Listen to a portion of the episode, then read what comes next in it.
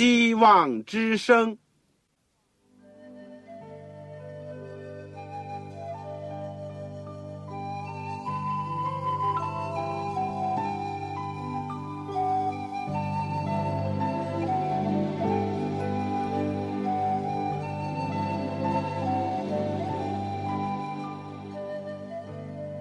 各位听众朋友，各位弟兄姐妹，欢迎您收听信徒培训这个节目。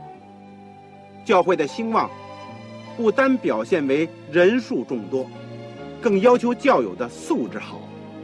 为了使教会真正达到人丁兴旺，又灵性健壮，希望之声特别为广大的信徒制作了信徒培训这个节目，满足主内同工同道的需要。信徒培训由黄牧师主讲，将有多种课程推出，欢迎弟兄姐妹们踊跃参加。下面我们就把节目时间交给黄牧师。亲爱的弟兄姐妹，组内的同工同道，你们好，我是旺草。我们感谢主，又有一次机会，借着空中的电波，非但它成为我们在组内。有益的纽带，而且可以连接着我们一起来学习上帝的话语。我们现在所研究的是保罗书信论救恩的部分。我们最近一直在学习加拉太书，今天是第十一讲。我们的经文是在。加拉太书第五章十六到二十六节，我会用一个题目叫“论圣灵和情欲相争”。在我们学习之前，让我们一起祷告。亲爱的天父，我们谢谢你。过去我们是罪奴，受到罪的权势的管辖。做了很多错事，讲了很多错话，有很多错误的思想。有的时候，甚至于我们不愿意做坏的事情，结果做了出来；我们想做一些好的事情，我们做不出来。我们像保罗一样，觉得很苦，但感谢上帝，我们靠着主耶稣基督。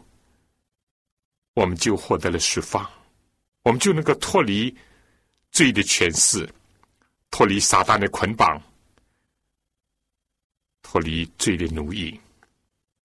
谢谢你，我们今天能够在主里面得享自由，我们可以在一个新的世界生活，而且我们还要一步一步的来到主的宝座前。主耶稣已经应许我们要回来，把我们接到那个无罪的、永恒的天家。那里有的是义，有的是爱。谢谢你，我们向往那一天。但在我们世界上还生活的时候，我们还需要你天天帮助我们。我们软弱，求你扶持我们；我们有亏欠，求你能够。提醒我们，接近我们，主啊！我今天恳求你，能够接着你的话，接着主的圣灵，能够光照我们，让我们知道更加需要你。主啊，听听我祷告，特别祝福我的亲爱的弟兄姐妹，或者在收音机旁边的朋友，他们的心灵如果有挣扎的话。愿你在他们这一边，他们身体上如果有软弱、有疾病，按照你圣善的旨意来施行医治；生活上有缺乏、环境当中有不自由的，你同样的眷顾我们，垂听我们的祈求和感谢，是奉靠主耶稣基督的圣名。阿门。我们今天要研究的。是加拉太书第五章十六到二十六节。你手边有圣经的，请你打开。我同时要说，如果你没有圣经，很想要一本圣经，可以帮助你更好的听课，更好的学习主的话语的话，那么请你赶快的来信告诉我。你说，望潮牧师，我很想希望一本圣经，就请你写信来。我的通信地址是香港邮政总局信箱三零零九号，香港邮政总局信箱三零零九号，或者是七六零零号，七六零零号，请你在信封上写“望草收”，望就是希望，望我们希望之声的望。潮呢，就是潮水的潮。当然，你不要忘记要写清楚你自己的姓名、回邮地址、邮编号码，不要写的太潦草。有的时候我们很难分辨你写的是什么，请原谅，一定要写清楚。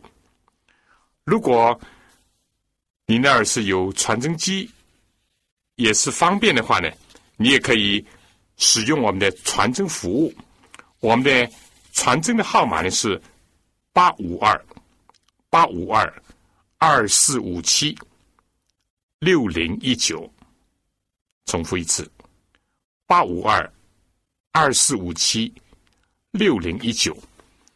我收到你的信或者传真，我会尽快的想方设法为你免费的提供一本圣经。使你能够更好的学习主的话语。好了，现在就我们一起学习上帝的话，求主赐福给我们。我们上一次呢，只是研究了三节圣经，在加拉太书第五章十三到十五节，我们讲到了自由和服务。我们说，在第五章第一节里面讲到，基督释放了我们，叫我们得以自由，说我们要站立的稳，不要再被奴仆的鹅辖制。我们一起讨论了自由和奴役的问题。我们认识真理，真理就能够使我们得以自由。我们接受圣灵，主的灵在哪里，哪里就得以自由。而耶稣基督自己说：“上帝的儿子。”若叫你们自由，你们就真自由了。所以，一个基督徒，一个重生的基督徒，一个领受圣灵的基督徒，一个认识真理的基督徒，他是得享在基督里面的自由的人。但从此呢，不要再被奴仆的鹅辖制，不要再犯罪，做罪的奴隶，不要再做人为的法规。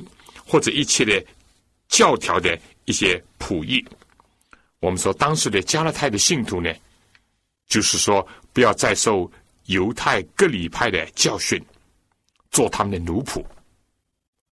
而上一次呢，五章十三到十五节呢，保罗从另外一个方面就讲到自由和服务。我们蒙召呢是要得自由，只是不可以把自由当做。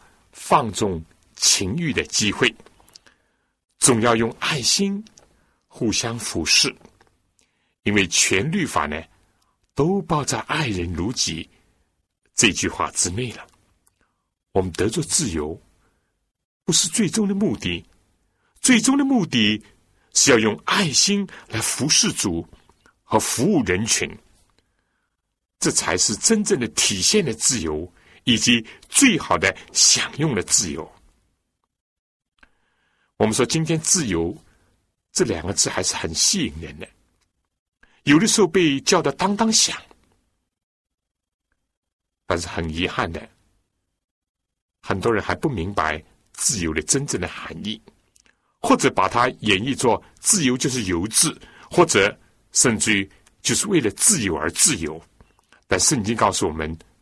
自由的最终的目的是为了服务，为了服务。所以，我们不做罪的奴仆呢，我们要做义的奴仆。做罪的奴仆的时候是被迫的，是痛苦的，是不自愿的；但做义的奴仆呢，是主动的、积极的、甘心乐意的。做罪的奴仆的时候呢，我们也会流泪，甚至最后会流血。但是做义的奴仆的时候呢，我们也可能会流泪、流汗，甚至流血。但是我们知道这是有价值的，这是爱当中的一个奉献，而且心灵里面能够得着基督所赐的安息，以及让他在我们心中成为有荣耀的盼望。当我们这样去负担。这个服务的担子的时候，我们就会感到这很轻省，而耶稣所有的鹅，就是我们跟他一起工作侍奉的鹅，是非常容易的。好了，我们今天呢就继续研究第五章十六到二十六节，讲一讲圣灵和情欲彼此相争。问题是。我们到底是顺服谁、归从谁？顺服圣灵呢，还是顺服我们自己的情欲呢？第十六到十八节，我们先读一读。保罗讲：“我说你们当顺着圣灵而行，就不放纵肉体的情欲了，因为情欲和圣灵相争。”圣灵和情欲相争，这两个是彼此相敌，使你们不能做所愿意做的。但你们若被圣灵引导，就不在律法以下。第十六节，保罗的意思也就是说，让我们言行举止都受圣灵的管理、支配和引导。我们就不会受到我们人类的本性当中那种低下的情欲所支配、所管辖了。我们人在最初受造的时候是得享自由的，人都有一个自由的选择权。可惜我们的始祖误用了、滥用了这个自由权。保罗在这里呢讲了，基督把我们所失落的自由呢重新。又从撒旦的手下夺了回来，赐给了我们。我们接过来以后，怎么样去运用这自由呢？我们去顺从圣灵呢，还是依旧的去服侍我们的老我、我们的本性、我们属肉体的心意和情欲呢？问题更加在于圣灵和情欲，这是两相矛盾、彼此冲突的。我们要放逐情欲。我们就不能顺服圣灵，我们要顺着圣灵，我们就不能放纵肉体的情欲，因为这两者是你死我活、相互抵触的。而且呢，在这样的光景当中呢，就是我们做自己所不愿意做的事情，说自己所不愿意说的话，想自己所不愿意想的。你能够理解这句话吗？你如果顺着圣灵，那么你所讲、所说、所想，都是你肉体所不愿意的事情；但如果我们顺着肉体，那么我们所想、所说、所说的，都是圣灵所不愿意的。保罗在罗马书第七章里面，也把他自己的经历。讲得很清楚。第七章十八节说：“我也知道，在我里头，就是我肉体之中没有良善，因为立志为善由的我，只是行出来由不得我。故此，我所愿意的善，我反不做；我所不愿意的恶，我倒去做。”第二十一节又说：“我觉得有个律，就是我愿意为善的时候。”便有恶与我同在，因为按照我里面的意思，我是喜欢上帝的律，但我觉得肢体中另有个律和我心中的律交战，把我掳去，叫我服从那肢体中犯罪的律。我真是苦啊！谁能救我脱离这个驱使的身体呢？在我们的心灵里面有两个堡垒，一个是圣灵的堡垒，一个是我们的老我情欲的堡垒，互相在进行着争夺，而我们又只能选择一方，我们只能站在一边。可以说，情欲老我这个势力。在所有没有蒙救赎人心中，他是有一个主导的地位，而且取得了绝对的胜利。但所有相信基督、接受他圣灵的人呢？我们说就开始向这个几千年来在人类的心中掌权的这个旧的势力，要发起进攻，要提出挑战，要攻下这个。旧的堡垒，圣灵不断的在我们自己的意愿之下，去向着旧的堡垒、旧的势力发动进攻。我们什么时候依靠圣灵和圣灵在一起，我们就得胜；什么时候我们偏离了圣灵的感动，消灭了圣灵的感动。甚至进一步使他担忧，就难免有一天他会离开我们，甚至于最后会走到亵渎圣灵的地步。这是一步一步危险的发展。但话又说过来，几乎我们再软弱，我们再紧紧的依靠圣灵，我们至终必定能够得胜。我想。在我讲下去之前，请大家先听一首歌，《求莫弃我》。这是一首非常动人心弦的一个诗歌，一个祷告的诗歌。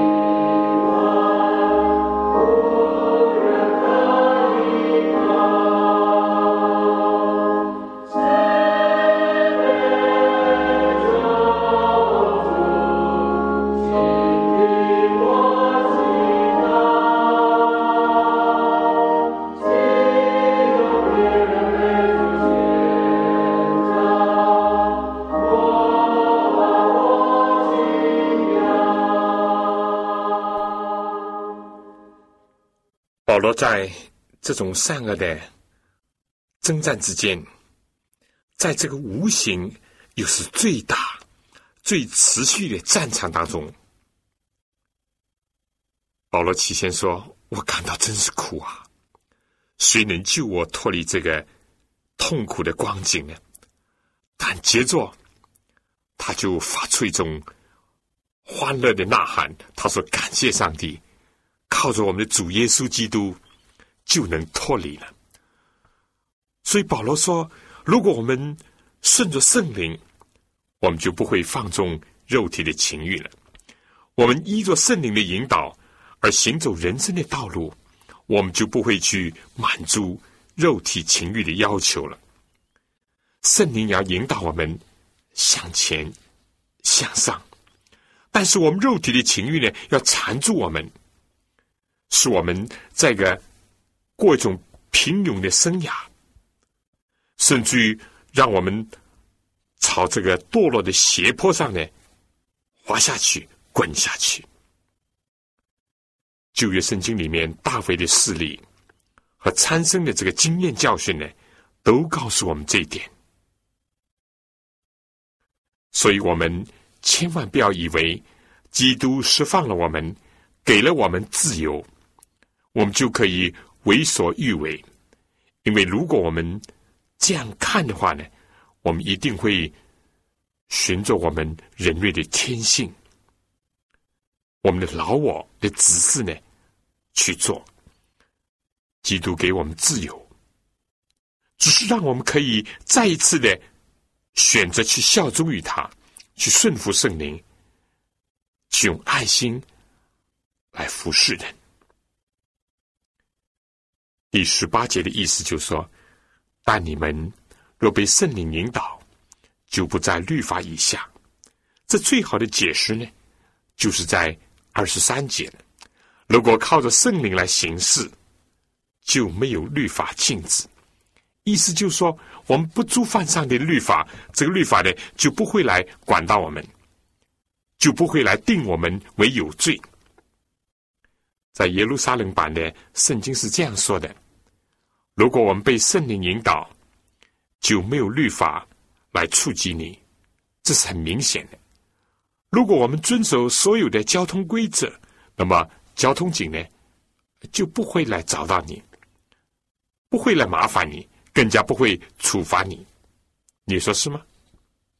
下面保罗讲的更加具体一些。那么，到底什么是属于情欲的事情呢？怎么叫做？依着圣灵而行呢？这个第十九节，保罗说：“情欲的事都是显而易见的，心里面的善恶的斗争，或者是说情欲和圣灵的相争呢，一定会行于外，存于中就行于外。情欲呢，也可以体会作是自我放纵。”这正好不是善用了真的自由，而是把自由呢当作是由自，就是自己要怎么做就怎么做。你数数看，如果你有圣经的话，保罗在这里呢只举出了十五样东西，也就是一般的人，尤其是当时的外邦的信徒，在异教的环境当中，特别在罗马世界最容易犯的一些毛病。先是淫乱。我们说，基督教所带给世界的一个重大的贡献就是贞洁，而当时的罗马世界呢，非但说这些不道德的这个性的行为呢是非常的普遍，而且是被认可，甚至到了一个地步，认为这些是生活当中的必需品。可叹，也可惜。今天的世界也是如此，在性的问题上出现了许许多多的奇谈怪论，也有种种的变态的行为，以及舆论上的绿灯，甚至是堕落的倾向。淫乱呢，似乎是司空见惯，到处皆是，而且还美其名认为这是性解放，甚至于婚姻都成了变相的淫乱。这个罗马的作家说，当时罗马人结婚为了离婚，离婚为了结婚。第二，保罗在这里讲到的是污秽这个字呢，在这个希腊原文本来是指着身体上的污浊的脓肿，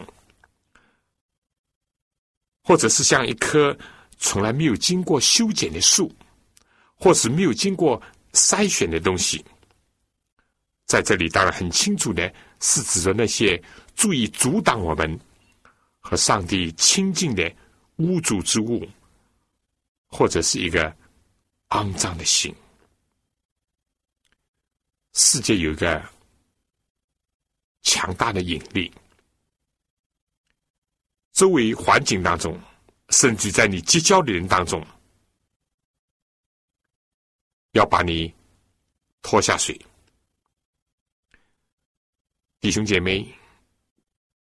你我都没有买了保险票，绝对不会犯罪，除非我们是在基督里面，除非我们站在稳固的基督的磐石上，除非我们靠着他的力量不断的向前向上。我想下面请大家听首歌，《向高处行》，往下是很容易的，往上呢？攀登呢是费力的，但是要坚持。主在呼召你，他会向你伸出一个援手，他会支持你。好，下面请听《向高处行》。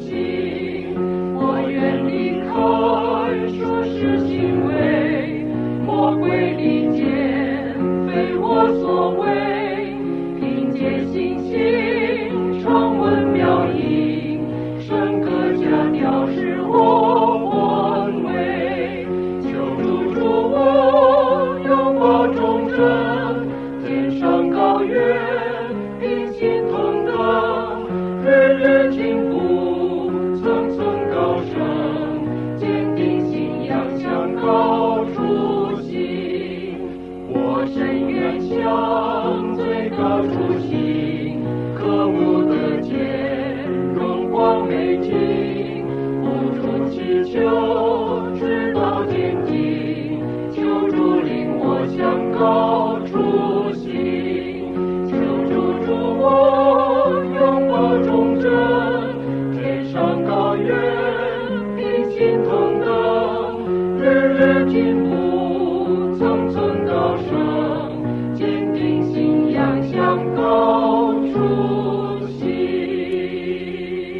是的，我们要靠着主向高处行。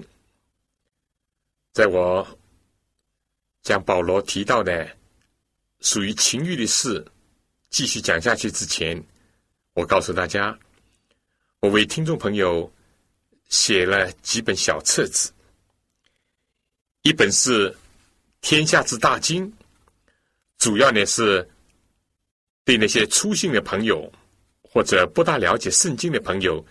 总的介绍了一下圣经。第二本呢是人类的基本法，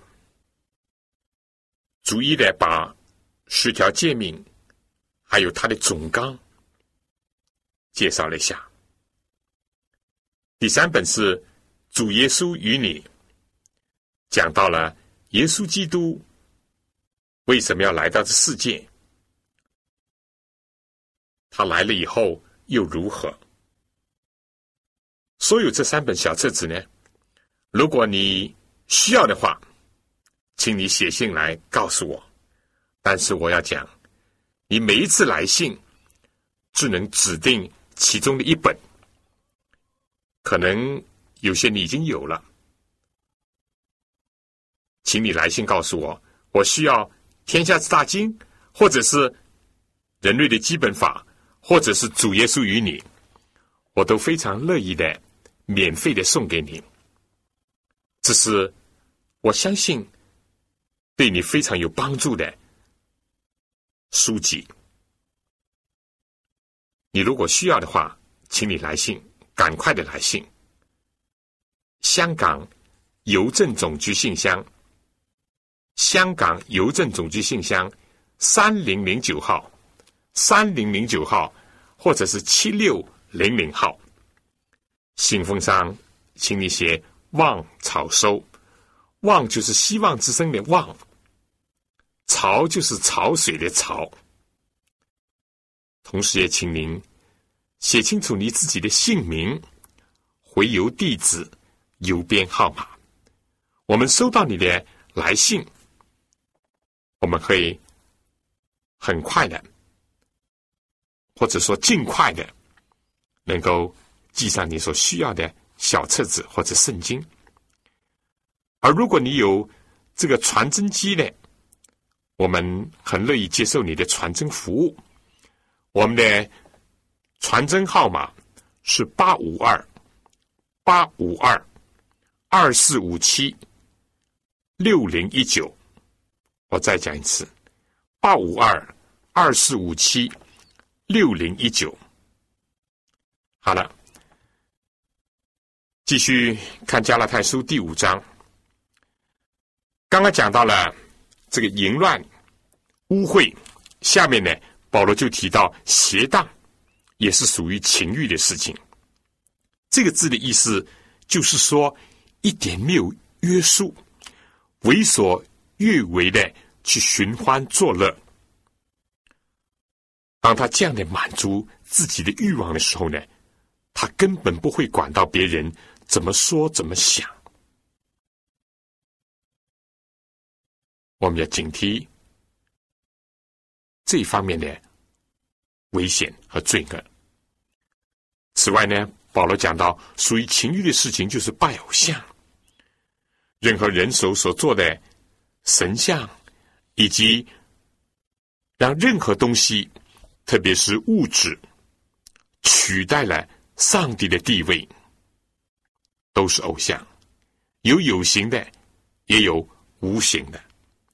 你只要把任何一样东西高过于上帝，高过于真理，这就是你的偶像。每个人可能不一样。另外就是邪术，这个字原来的意思是用药物，也可以这个当做是毒品，而这些药物、毒品呢，特别是和当时的行邪术呢是有关联的。在保罗的时代呢，这是很惯常的一件事情。我想今天在世界很多的地方，亵渎仍然是一个很严重的事情。在东方的社会，现在也日趋严重，尤其是在青少年人。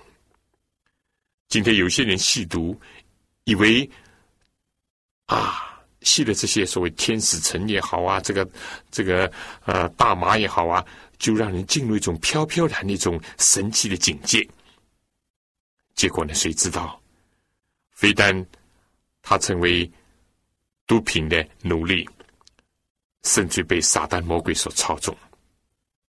下面就讲到仇恨啦、尊敬啦、记恨啦、恼怒，这些都是我们人类天性当中。常见的毛病和经常会出现的敌人，也是常常把人打倒的一个对手。扫罗一生的经历和他的可悲的结局，给了我们很好的教训和提醒。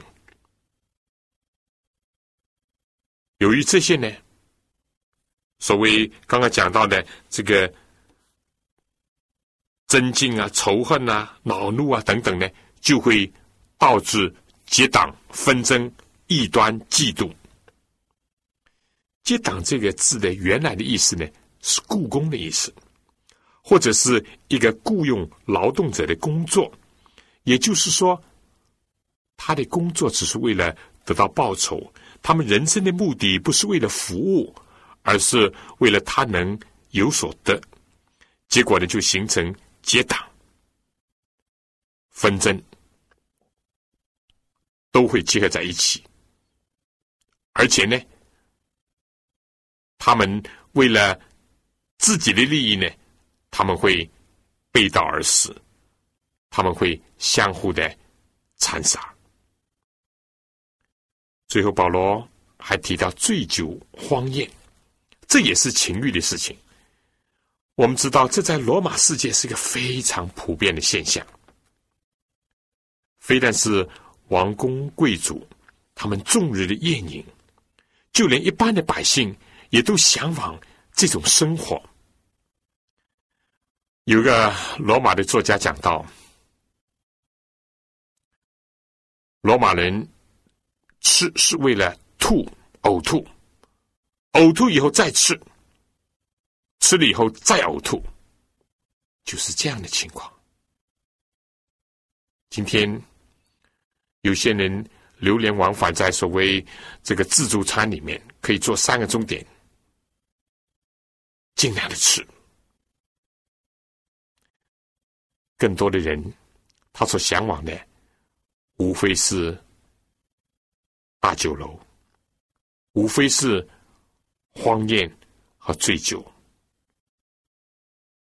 这是今天很普遍的现象。许许多多人已经忘记了为活而吃，他们是在为吃而活。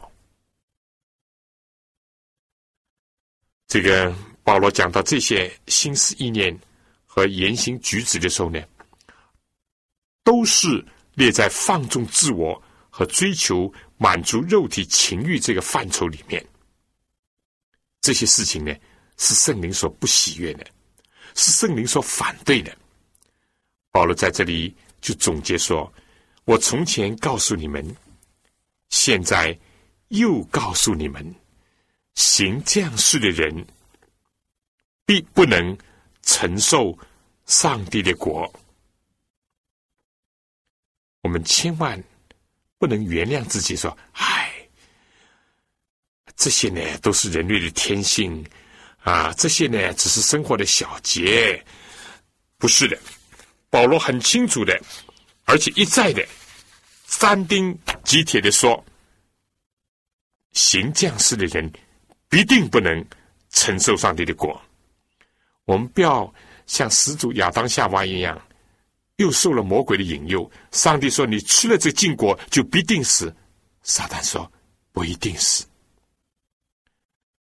难道我们能够想象，在天国里面还会有淫乱、有污秽、有邪荡、有拜偶像、有行邪术吗？难道圣经的天国？是像有些宗教所讲的，在那里整天的荒宴、醉酒、放荡吗？不，绝对不。求主能够光照我们。收音机旁边的听众朋友，可能在此时此刻圣灵感动你，你可能想到你过去人生走了弯路，甚至于你在昨天还在追求着这些，不要紧。如果圣灵感动你、光照你，就请你来到主耶稣基督面前，他是你的救主。你向他认罪悔改，你说：“主啊，进入我的内心，开始我一个新的生活。”他必定帮助你，他要把你的罪要洗洁净，正像圣经所应许的：“你的罪虽朱红，必变成雪白。”下面，我请大家听一首歌。在我讲到什么是圣灵的表现之时，求主给我们一个清洁的心，让我们变成雪白。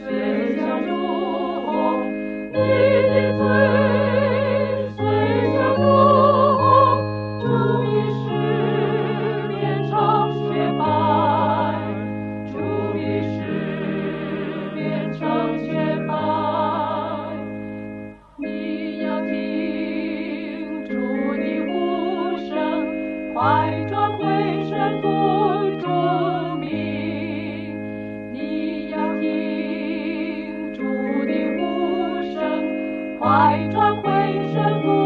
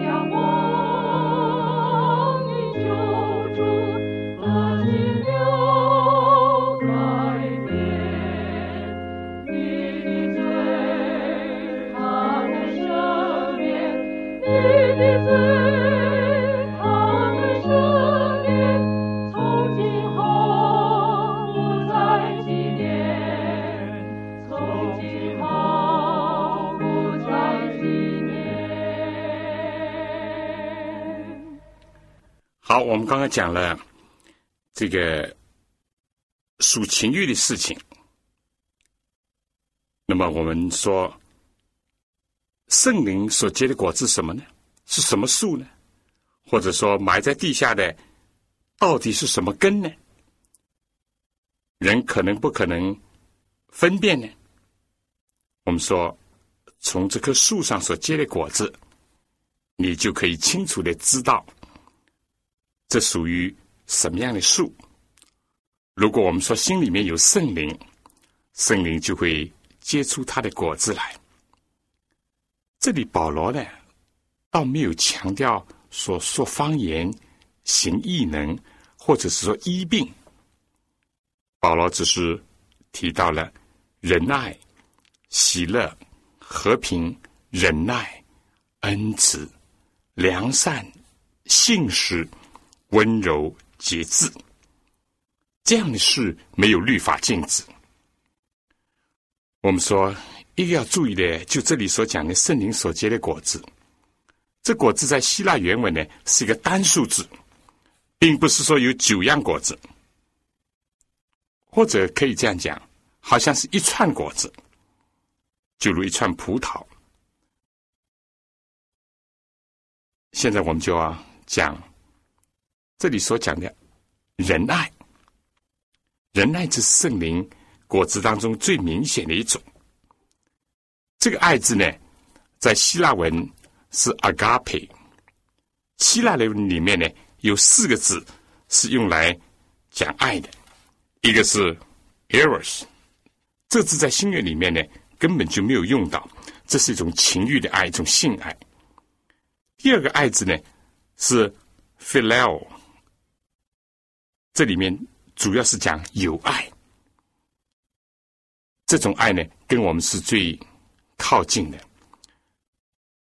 第三个字呢，啊这个是特别指着父母跟子女之间的爱。而第四个呢，就是我们这里所讲的 agape，这是一个基督徒所常用的字，是指着一种不可战胜的一种仁慈的行为，是一种圣洁的爱、舍己的爱、牺牲的爱。这种爱是激活人家对我不好，但是我还是谋求他最大的益处。这就是保罗在圣灵的果子里面是首先提到的。其次呢，就是喜乐。这里喜乐呢，不是指着那些最终之乐，更加当然也不是指着来自属世的事物，或者是由于竞争当中胜过了别人而带来的快乐。这是以上帝为基础的一种快乐。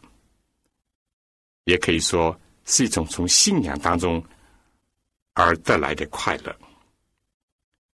一个有真正爱心的人，他就会有快乐，不会自寻烦恼，也不会无缘无故的折磨自己，更加不会由于存在着孤独、仇恨而夺去了自己的快乐。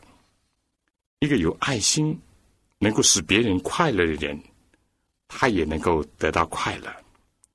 一个有爱心和别人分享快乐的人，自己也找到了快乐。第三是和平。这个字的原文呢，原来是在说有一个好的君王，他有一种仁慈的一种管理的方法，不是暴君啊，不是暴君。一个国家享受着一种这个平静的生活，或者说一个村庄在一个良好的管理下所有的一种安宁，也就是说，一个维护公平太平的保护者。这个字在希腊文呢叫 “areni”，和希伯来文的 “salam” 呢是一样的意思，不但是指做人。脱离了麻烦和扰乱，而且是指做一个人能够得享最高的幸福。正因为平安是出自于我们所有的这个生命的岁月呢，都是来自上帝的掌管之中。这种信心，这种意念，所以呢，在心灵里面就会有一种极度的深刻的宁静。爱心非但能够带来快乐，也带来平安。圣经讲，凡有爱心的，在他们有半点的缘由；一个心中充满爱心的，在他的思想当中少有烦恼。好了，在下面呢就是忍耐了。这个字呢，主要还不是指着牵连于这个事物，而是有关于人的。其中有一个金口教父叫 Chrysostom，他讲这是一种美德，就是说人可以报复，但他并不这样做，是一个不轻易发怒的人。而在新约的圣经里面呢，这个字主要体现在上帝对人的态度上，比如罗马书第二章第四节、第九章二十二节。提摩太前书第一章十六节，彼得前书三章二十节所提的那样，如果上帝像我们，那么我们这个世界就早已毁灭了。但是上帝很久忍耐，等待着我们回转。我们也应当这样去对待别人。忍耐也是从仁爱当中派生出来的。好，下面就是恩慈和良善，是非常有联系的两个字，翻译成甜美和这个陈的酒。有的时候呢，也用这个字来表示基督的鹅，也是用这个字来讲的。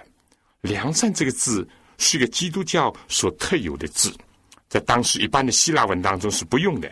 这个字和恩字有什么不一样呢？它唯一一个不同是包含了必要的时候的责备和管教。有人说，耶稣就是这样的态度来对待、来接近耶路撒冷的圣殿的。但是，耶稣是以恩慈来对待那些被捉拿到他面前的那个犯罪的妇女的。信使，信使也是圣灵的果子当中的一个表现。温柔这个字呢，在新约圣经里面有很多种意思，至少包括了顺服上帝的旨意了，是一个受教的了，可敬的了。第三是考虑周到的、体贴的、谅解的。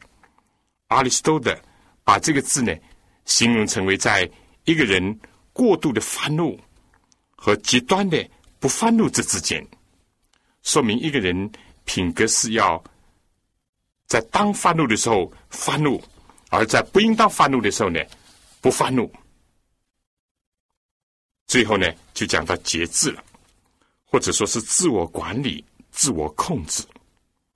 这个柏拉图是这样来用这个字的，他要管理人的欲望，以及对于娱乐的喜好。这个字呢，也被用在运动员的操练上。我们知道，在哥林多前书第七章第九节里面。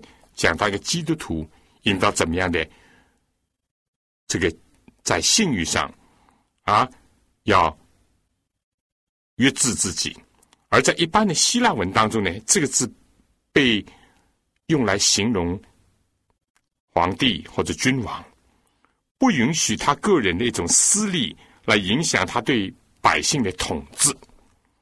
所有这些事情，我们说都是没有律法禁止的。相反的是，上帝的律法所嘉许的，不是律法的消极面，而是上帝律法的积极的一面。有爱心出发，以节制作为诸的之母。我们如果对比一下情欲的事情和圣灵的果子，我们就会显得更加的清楚。真可以说是南辕北辙。但问题是我们到底愿意依从圣灵，愿意和圣灵结合，以至于产生圣灵的果子呢？还是被情欲牵着我们的牛鼻子，往这个宰杀之地去呢？二十世纪保罗说：“凡属基督耶稣的人，是已经把肉体连肉体的邪情私欲同钉在十字架上。”二十五节又说。我们若是靠着圣灵得生，就当靠圣灵行事，不要贪图虚名，彼此惹气，互相嫉妒。这里面指出，当一个人的生命获得改变的时候，他得到一个本质的改变，并不是一个人说我想要忍耐、要喜乐、要和平、要忍耐、要恩慈等等就可以得着的。或者说，我不愿意淫乱，不愿意污秽，不愿意拜偶像，不愿意仇恨，不愿意发怒，我就可以驱除这些？不是。唯一的问题是，必须把老我定死在十字架上，而从基督耶稣那里，从圣灵那里得着一种新的生命，也就是我们常说的叫做重生。唯有生命的改变，才会带来真正的行为的改变。唯有死。也就是老我的死，才能带来生，就是一个新生。唯有和基督同定十字架，才能和他一同复活。唯有埋葬老我，我们的心我才得以复生。弟兄姐妹，最后还要请大家听一首歌《种瓜得瓜》。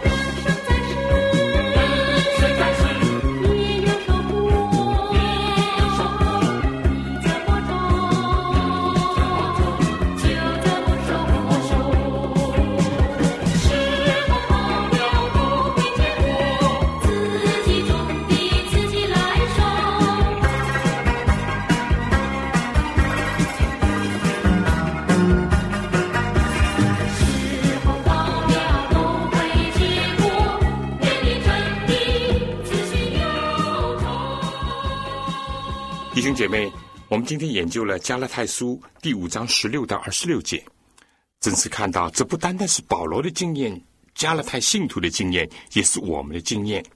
我们应当怎么样继续在属灵生命上保持属灵的生命，而且使我们的属灵的生命能够健壮，以至于一天一天的靠着主的恩典和能力，过一种得胜的生活、成圣的生活。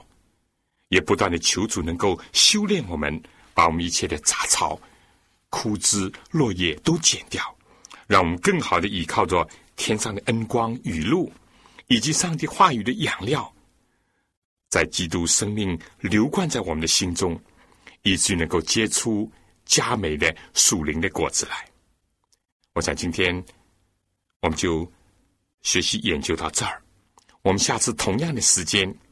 希望大家能够准时的收听我们的节目。我们在这个保罗书信论救恩学习加勒泰书当中呢，我们只剩下以后这一次，我们就讲完了最后一章加勒泰书第六章，请大家预先的能够看这个圣经。如果你有什么问题，有什么属灵的分享，我非常喜欢你来信给我。来信呢，请寄。香港邮政总局信箱三零零九号，三零零九号，或者是七六零零号。我在起先所讲的，如果你需要一本圣经，或者是人类的基本法、天下之大经和主耶稣与你三本小册子当中的一本的话，也请你来信告诉我。我收到了以后，我会尽快的给你免费的提供。圣经或者小册子当中的一本，来信呢，请寄香港邮政总局信箱三零零九号，或者是七六零零号，写上“望潮收”，“望”就是希望的“望”，潮水的“潮”，不要忘记了写清楚你自己的姓名、回邮地址和邮编号码。好了，我们下次再见，愿上帝赐福给您、您的全家和您的教会。